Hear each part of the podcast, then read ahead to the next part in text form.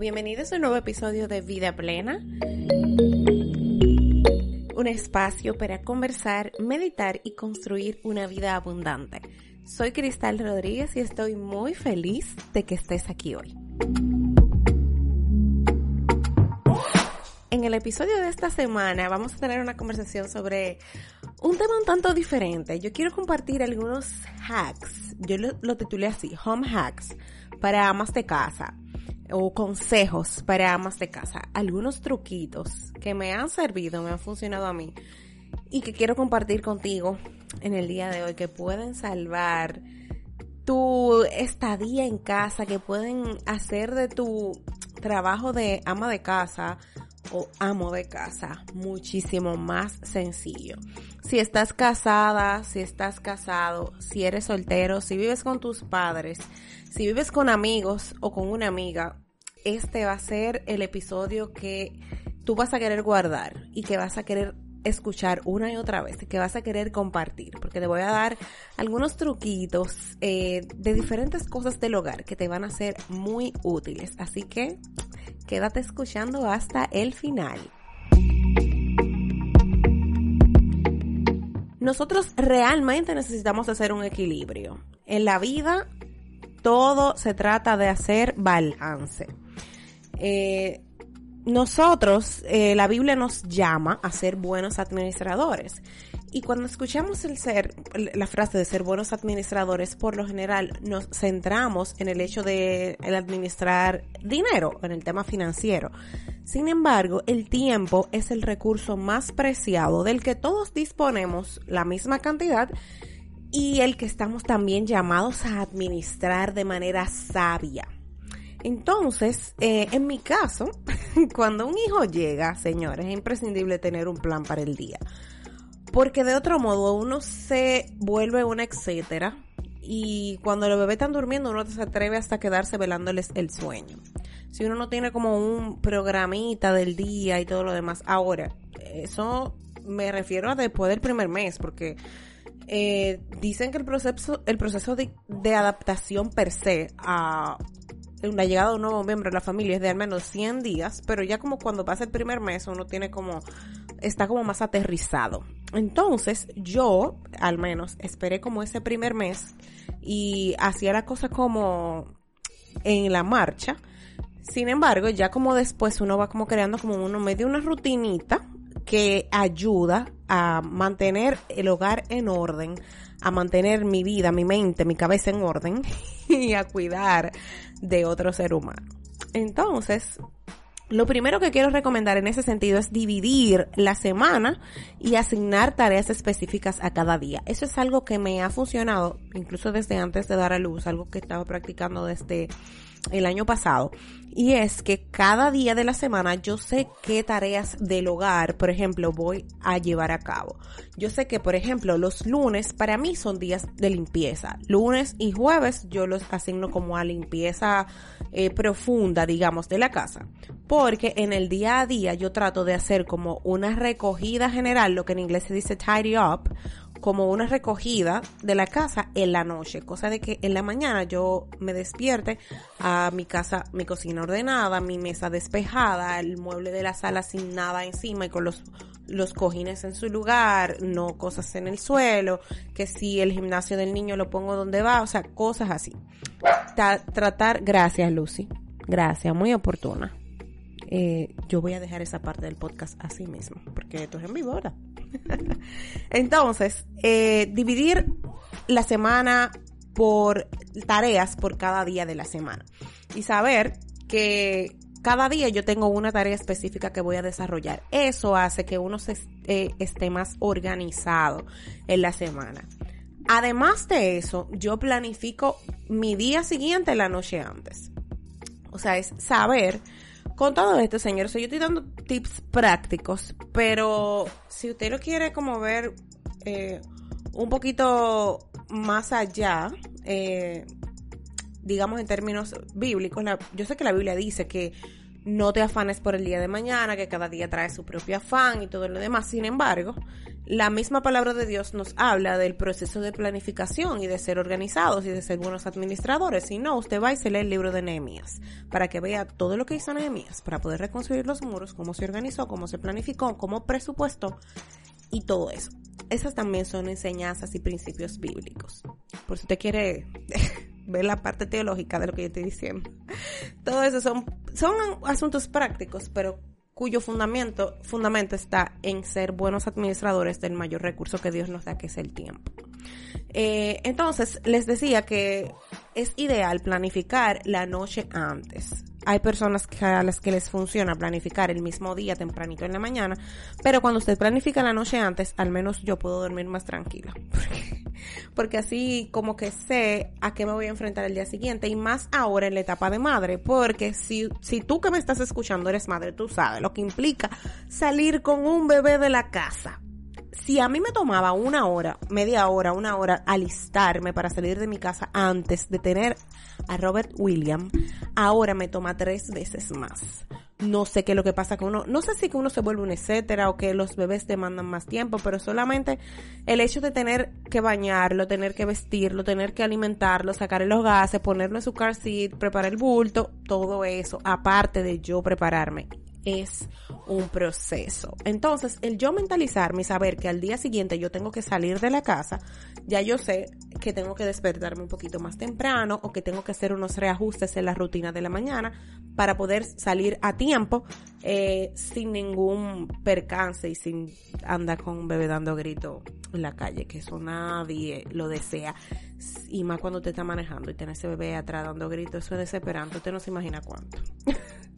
Lo siguiente que quiero mencionar como un consejito es asegurarse, y esto es como un, una estrellita, poner un asterisco a esto. Asegurar, asegúrate de sacar tiempo para cada área importante de tu vida. Y aquí me aquí hablo de priorizar.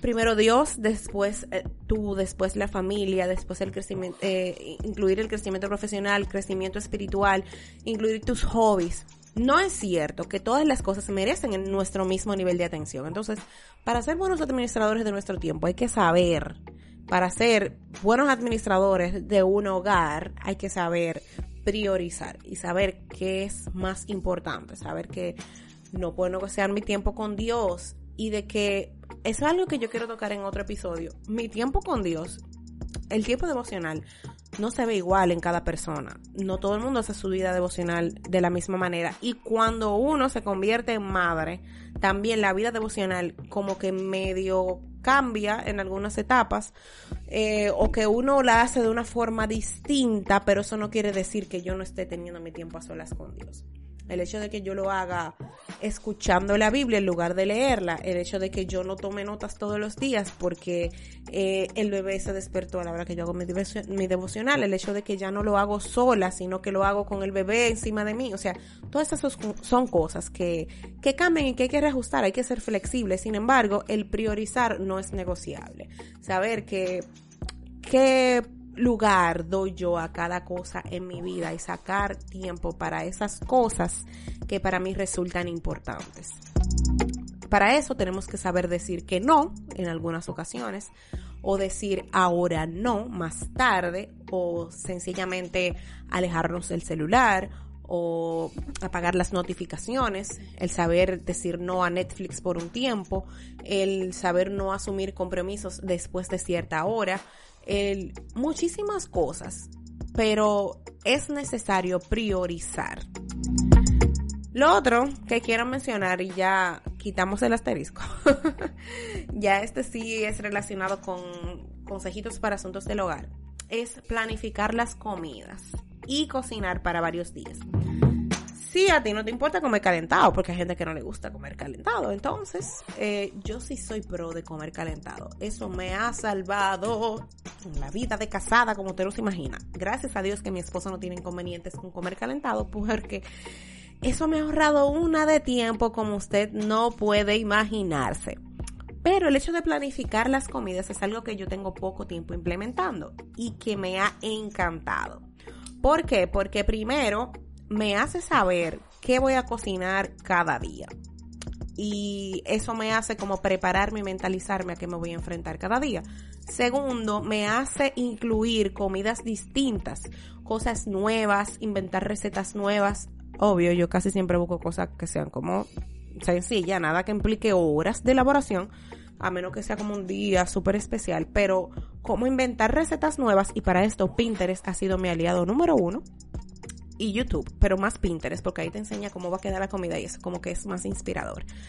Y lo tercero, en lo que me ha ayudado el tema de planificar las comidas es en el eh, costo, o sea, saber qué voy a comprar porque seamos honestos.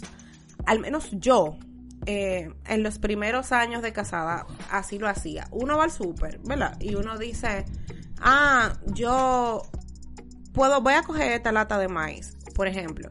Voy a coger esta lata de hongos, voy a comprar estas aceitunas, voy a comprar esta pasta, pero sin tener nada que preparar en mente. O sea, estoy comprando cosas para por si acaso, como para tener cosas ahí en la despensa, por cuando tenga que cocinar, yo agarrar de lo primero que se me ocurra y cocinarlo, sin tener en mente para qué lo voy a usar. Y eso, ¿qué provoca? Primero que gastemos de más, porque vamos a comprar cosas que no sabemos cuándo vamos a utilizar. Y segundo, va a provocar que los alimentos se nos dañen. A mí se me han dañado muchísimas cosas por comprarlas así, sin tener una receta o un plato o un día de cuándo las voy a usar en mente. Entonces, el planificar las comidas y cocinar cada día para, eh, por ejemplo, cocinar la cena para que quede para la comida del otro día es un palo, señores. Así que inténtenlo. Lo siguiente es limitar el uso del celular. Esto es algo que yo tengo que aprender.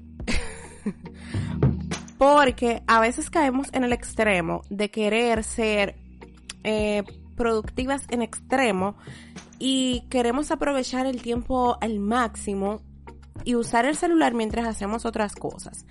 Y eso está bien porque, digamos, mientras tú estás fregando, tú puedes ir escuchando un podcast o, en mi caso, voy yendo, voy viendo un video de YouTube o mientras estoy cocinando, eh, voy viendo algo o escuchando algo. Sin embargo, cuando hacemos de eso un hábito, nosotros nos perdemos de muchos tiempos de quietud y de calma en los que Dios puede hablarnos. Y bien que Dios no puede hablar a través de un video, pero señores, o sea, a través de un video de lifestyle, de alguien que lo que está haciendo hauls y enseñando la decoración de San Valentín de su casa, eh, no creo que Dios pueda decir mucha cosa. Entonces, Dios nos está haciendo un llamado a la quietud. Y eso implica a callar nuestra alma, o sea, callarnos no solamente por dentro, sino callarnos, eh, perdón, callarnos no solamente por fuera, sino por dentro. Y eso es lo más difícil. Para callarnos por dentro, entonces tenemos que dejar a un lado muchas cosas y el celular es una de esas que nosotros debemos saber administrar porque nos consume más tiempo del que usted imagina. Haga una media de cuánto usted dura en su celular. Señores, hace hace un tiempo, creo que hace como dos o tres semanas, por el hecho de yo estar lactando en la madrugada para yo no dormirme mientras estoy dándole leche al niño, yo mm, enciendo el celular. La mayoría de las veces es, es para leer, estoy leyendo en Kindle y lo abro, comienzo a leer un poquito, a veces miro Pinterest, otra vez miro Instagram, pero yo vi un, ay Dios mío, la estadística que le lanza el celular a uno final de semana y en una de estas semanas, el promedio que yo había durado en mi celular, eso me da vergüenza, yo no quiero ni decirlo. Porque, o sea, no, obvio, no es solamente redes sociales, también yo, como tengo Kindle ahí, lo uso mucho para leer y, qué sé yo, a veces escucho podcast y todo eso cuenta, pero en promedio, una semana yo tuve siete horas al día en el celular. O sea, yo tuve yo estuve frente a la pantalla de mi celular por siete horas en promedio al día en esa semana. Y eso me alarmó. O sea, yo dije, no, espérate. O sea, yo me estoy perdiendo de la vida real por siete horas al día por estar pegada a un celular. O sea, eso no, eso no, no es posible. Entonces, haga una estadística. Probablemente lo suyo sea menos, sea más. Pero hasta que uno no lo ve así como en numeritos, uno no cae en cuenta de cuánto tiempo está realmente perdiendo. Lo siguiente es yo estoy haciendo como una mezcla de tips sobre el hogar y tips personales sobre administración del tiempo, pero ojalá que todos les sirvan. Lo siguiente es limpiar en orden. Eh, o sea, realizar una, un oficio o una tarea de limpieza en toda la casa o elegir una parte de la casa y hacer todas las tareas de limpieza. Al menos así yo lo veo como más práctico que hacer cosas random, una allá, otra aquí, otra aquí. Un día trapeo aquí, otro día trapeo allá, otro día, o sea, eso como que no es productivo. Eh, hay un método de como de limpieza y organización del hogar que la fundadora lo llamó el método Fly Lady y es un método súper cool que da como una guía práctica de cómo tú iniciar a tener un estilo de vida organizado. Y el objetivo de ese, eh, de ese plan es que pueda ser sostenible en el, tiempo. Porque hay mucha gente que te dice que haga un declutter, o sea, que, que haga una limpieza de tu closet, que, que no sé qué, que no sé cuánto. Pero esas son cosas que si tú no tienes un sistema, vas a volver a caer en lo mismo con el tiempo. Entonces, el método Fly Lady, pueden buscarlo mismo en Google o en Instagram. Es muy cool y pueden seguirlo. Yo lo leí, pero no lo sigo tal cual, sino que tomé de aquí y de allá algo que ella menciona que ha sido muy práctico para mí y que yo quiero recomendar es procurar tener la cocina limpia al acostarte. Al menos que el fregadero esté despejado.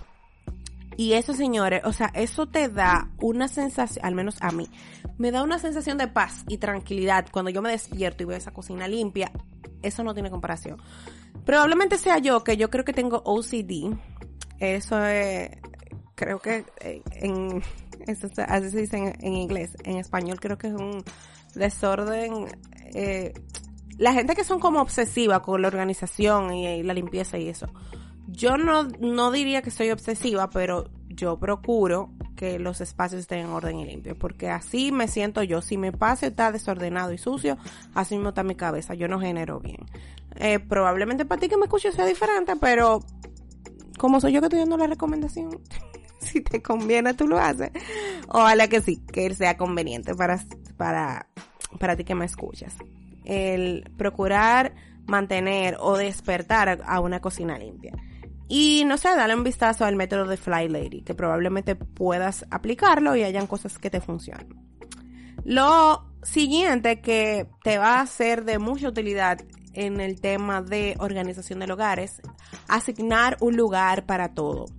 Señores, yo no sé cuál es el lugar, la zona de conflicto en su casa, vamos a llamarlo así, vamos a llamarlo así, la zona de conflicto en su casa. Pero en mi casa es la mesa del comedor. ¿Por qué? Porque la mesa del comedor está en la entrada y es una superficie donde tú puedes poner lo que sea.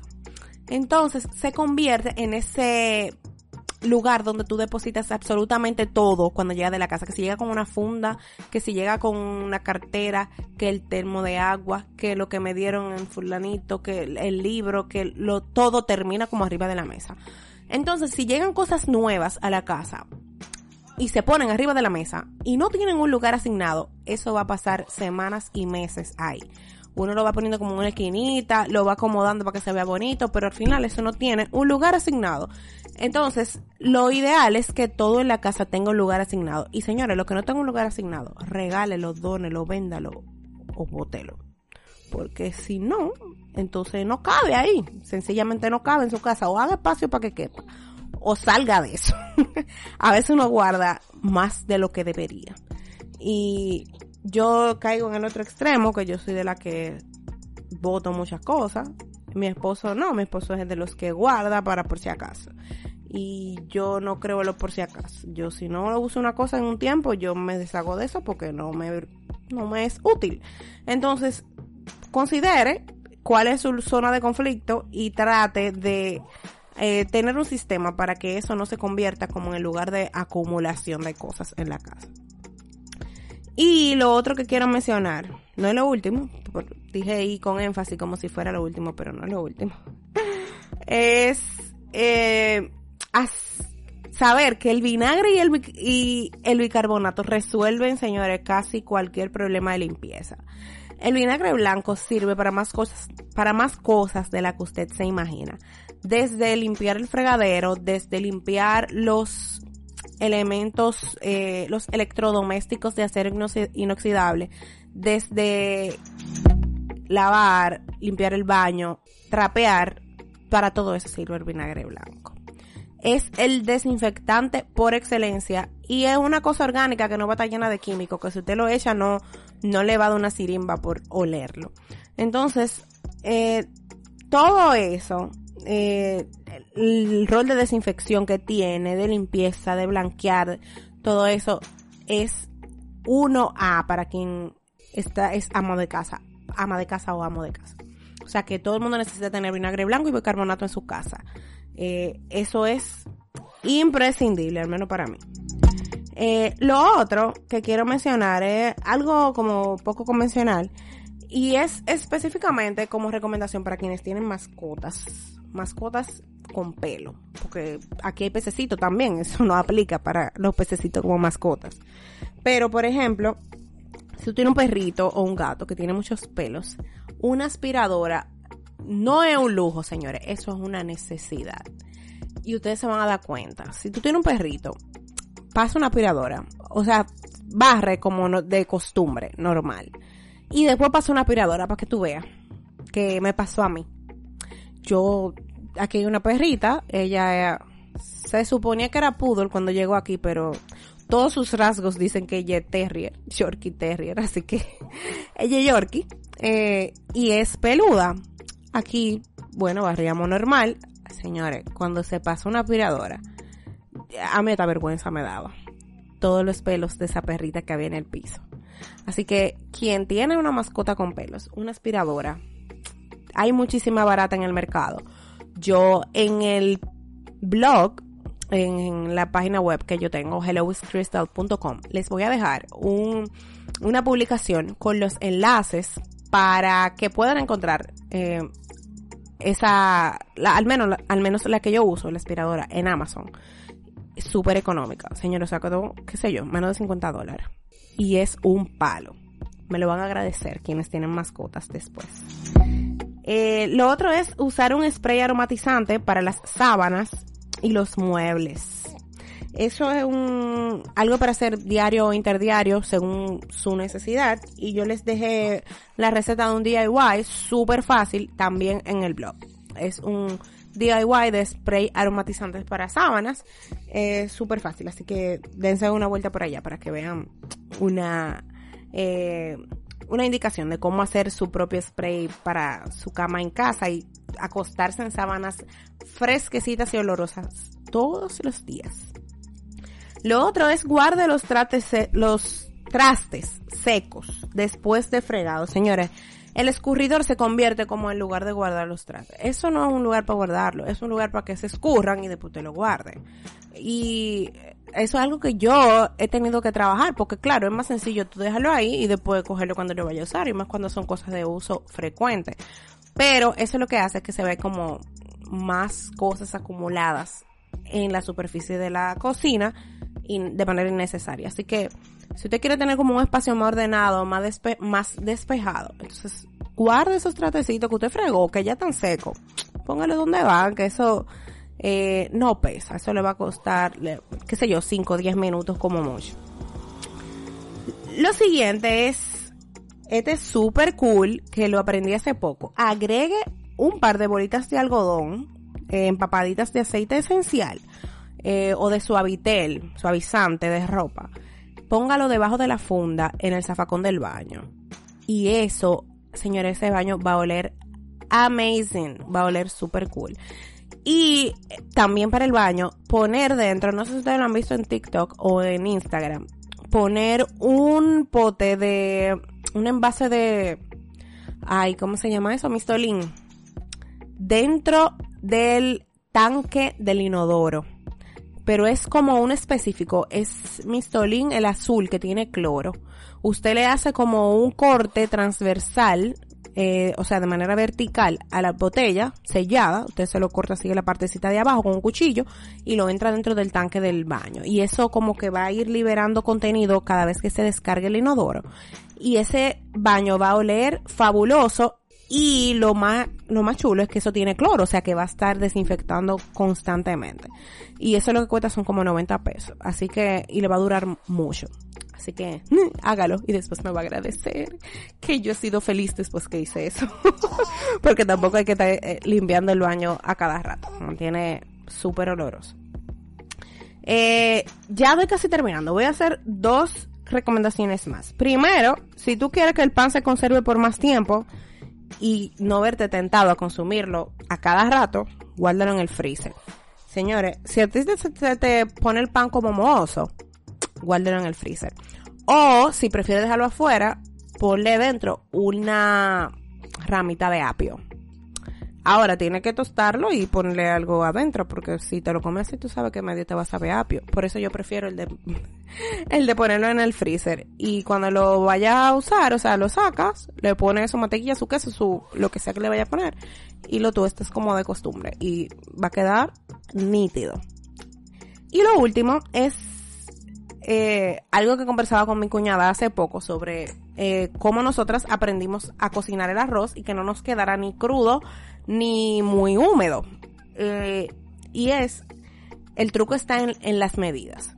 Si tú quieres hacer un, un, un, arroz, eso me lo enseñó mi suegra que hace comida, o sea, para eventos y todo eso, es tomar una tacita medidora y que la misma cantidad que yo vaya a cocinar de arroz eche la misma medida de agua. O sea que si tú vas a cocinar una taza, dos tazas de arroz, esa misma cantidad vas a echar de agua y el arroz te va a quedar nítido. Obvio, tienes que manejar el fuego y mover una sola vez. O sea, y si el caldero tiene su tapa, señores, no hay que usar papel aluminio, ni hay que usar funda. Si el caldero tiene su tapa, póngale su tapa que el arroz se va a cocinar perfectamente. Eh, nada. Ya voy a dejar este episodio hasta aquí. Díganme si les sirven algunos de los consejitos dados hoy acerca de... Eh, en realidad es como para amas de casa, sobre cosas del hogar, pero que sirven también para uno manejar mejor el tiempo y ser mucho más productivo y no dedicar como tanto tiempo de su vida a cosas tan triviales. O sea, lo que es como tan trivial, o deléguelo o busque la forma de hacerlo rápido para que eso no le consuma muchísimo tiempo. Eh, nada, si esto te sirvió, déjamelo saber. Por favor, deja tu, tu rating en el, en esta plataforma sobre qué tanto te gusta este podcast para que pueda, eh, en el caso de Spotify, para que puedas recomendarlo a otras personas que estén buscando contenido parecido. Eh, así que deja tu, tu rating de qué, qué tanto te gusta este podcast. Comparte este episodio con alguien, con alguien que tú crees que le va a ser de bendición, que le vaya a servir, que le va a ser útil con tu esposo, esposa, con tu amiga o amigo, o con alguien con quien vivas que probablemente puedan poner en práctica algunos de estos consejitos en casa. Sígueme en la, en el Instagram de el podcast, Vida Plena Podcast, donde comparto muchísimos, eh, muchísimas otras informaciones relevantes, comparto artículos testimonios eh, y historias anónimas. Así que nada, gracias por escucharme una vez más. Eh, oro por ti que me estás escuchando. Un abrazo y hasta el próximo episodio. Bye bye.